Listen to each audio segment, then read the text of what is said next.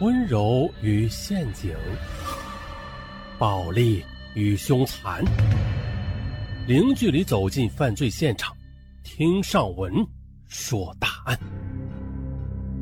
本节目由喜马拉雅独家播出。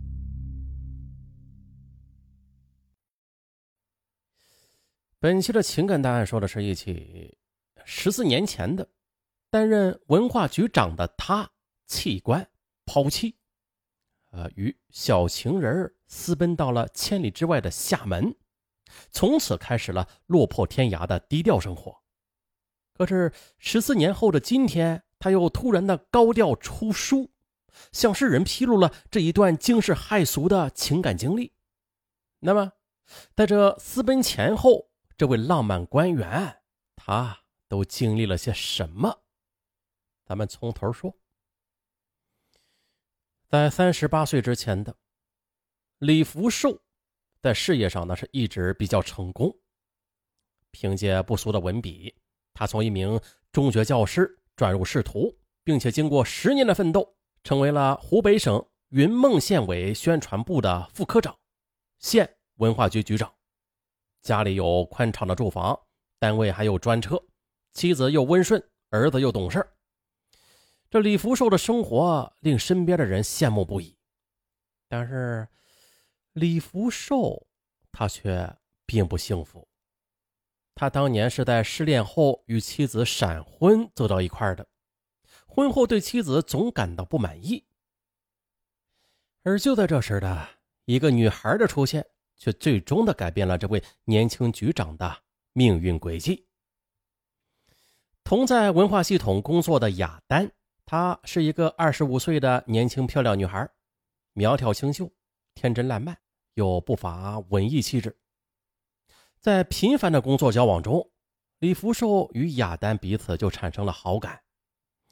李福寿啊，总爱拿着这个单纯可爱的女孩子与家中的妻子作为比较，一个大大咧咧，一个小鸟依人，一个渐露老相，一个青春勃发。就这样，不乏浪漫情怀的李福寿越来越觉得这雅丹才符合自己梦中情人的全部标准，而妻子只是一个不懂风月的世俗之人。在做这种比较的时候，他忘记了发妻与他相依相伴十几年的那份深情。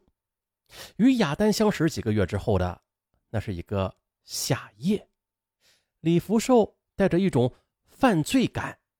首次的亲吻了她，女孩全身颤抖，软绵绵的偎在他怀里，久久不能起来。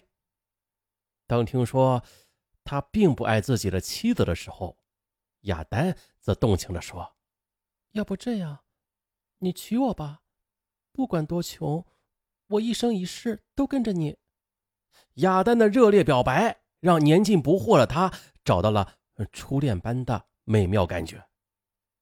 李福寿与雅丹的暧昧关系只保持了一年，就被他妻子发现了。一九九七年六月的一天，妻子找到了李福寿的单位。李福寿，你跟我说，你和那个女人究竟怎么回事？你给我说清楚了。当着所有同事的面，妻子失控的大喊大叫。李福寿的头嗡的一下子就大了。自己多年来树立的威信和口碑，在几秒钟之内。就被摔得粉碎。那块他最担心的悬在头顶上的那块巨石，终于的滚落下来。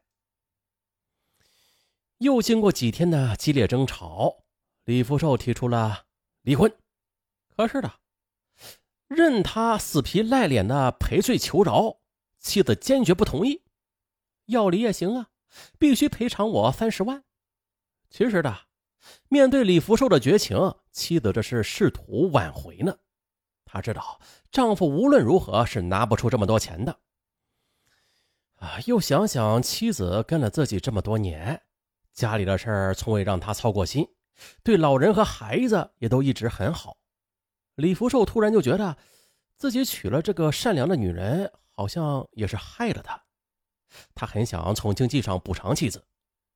可是啊，这多年来他的收入一直都是上交家库，呃，加起来也不足十万块钱呢，他在去哪儿弄这么一笔三十万元的巨款呀？啊，愧疚之感让李福寿在家人面前抬不起头来，领导的批评以及同事背后的风言风语，更是他坐如针毡。此事已经在小县城里传得沸沸扬扬了，他甚至连门都不愿出了。一个星期之后，绝望的李福寿拨通了情人的电话：“我准备放弃一切出走，你愿意跟我走吗？”“愿意，你到哪里？”我就到哪儿。亚丹毫不迟疑。如今想来的，一是他太过年轻，受不了压力；二是他可能是以为出去玩是件好玩的事无论如何吧，亚丹的欣然响应，变成了李福寿决然私奔的最大动力。放弃一切，与情人私奔，对于一个男人来说，既是绝望中的狂欢。也是自负、自私与自责交织的总爆发。李福寿能从一个贫家子弟一步步走来，自然是有益于常人的信心与能力的。他相信自己很快的就能够东山再起，可是对妻儿家人的伤害，则注定的将成为他一生的枷锁。一九九七年六月十八日，是李福寿终身难忘的日子。这一天，他在单位里放了一封辞职信，然后的便抛下了老母和结发十五年的妻子以及十三岁的儿子，带着小情人离家出走了。儿啊，回不回来吃饭呢？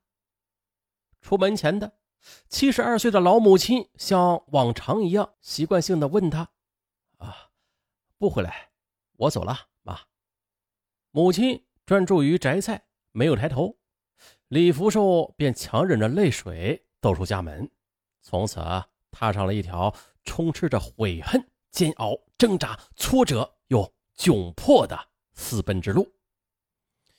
而用他后来自己的话说，这是一条混蛋之路。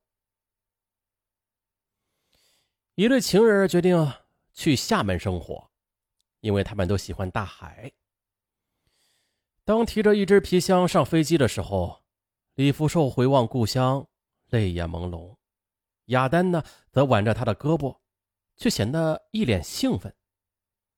对于这个比李福寿小十三岁的女孩来说，她从来就没有深想过和一个有妇之夫私奔那意味着什么。能和心仪的男人在一起生活，那就是她最大的幸福了。文化局长私奔事件就如同在云梦小县城投下了一枚炸弹，而时任湖北省作协主席的池莉听说此事之后，还以之为原型创作了《来来往往》，并且被拍成了电视剧，轰动一时。剧中是这样演的：从登上飞机舷梯的那一刻起的，这男主角就把世俗的一切都留在了地面。他的存款、公司、生意、家人、亲人等等等等，他不再是老总了，也不再是儿子，不再是丈夫和父亲，他只是一个大情人。啊，小说中的这个片段呐，与李福寿现在离开家乡时是那么的相似。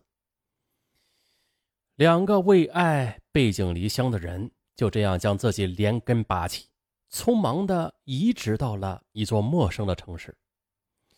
李福寿与亚丹从此隐姓埋名，切断了与老家的一切联系。可是水土不服啊，这就使亚丹到了异乡之后害了一场病。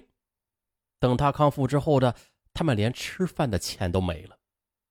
可是，一时又找不到工作，李福寿和亚丹就这样饿了两天肚子。华灯初上的厦门美丽可人。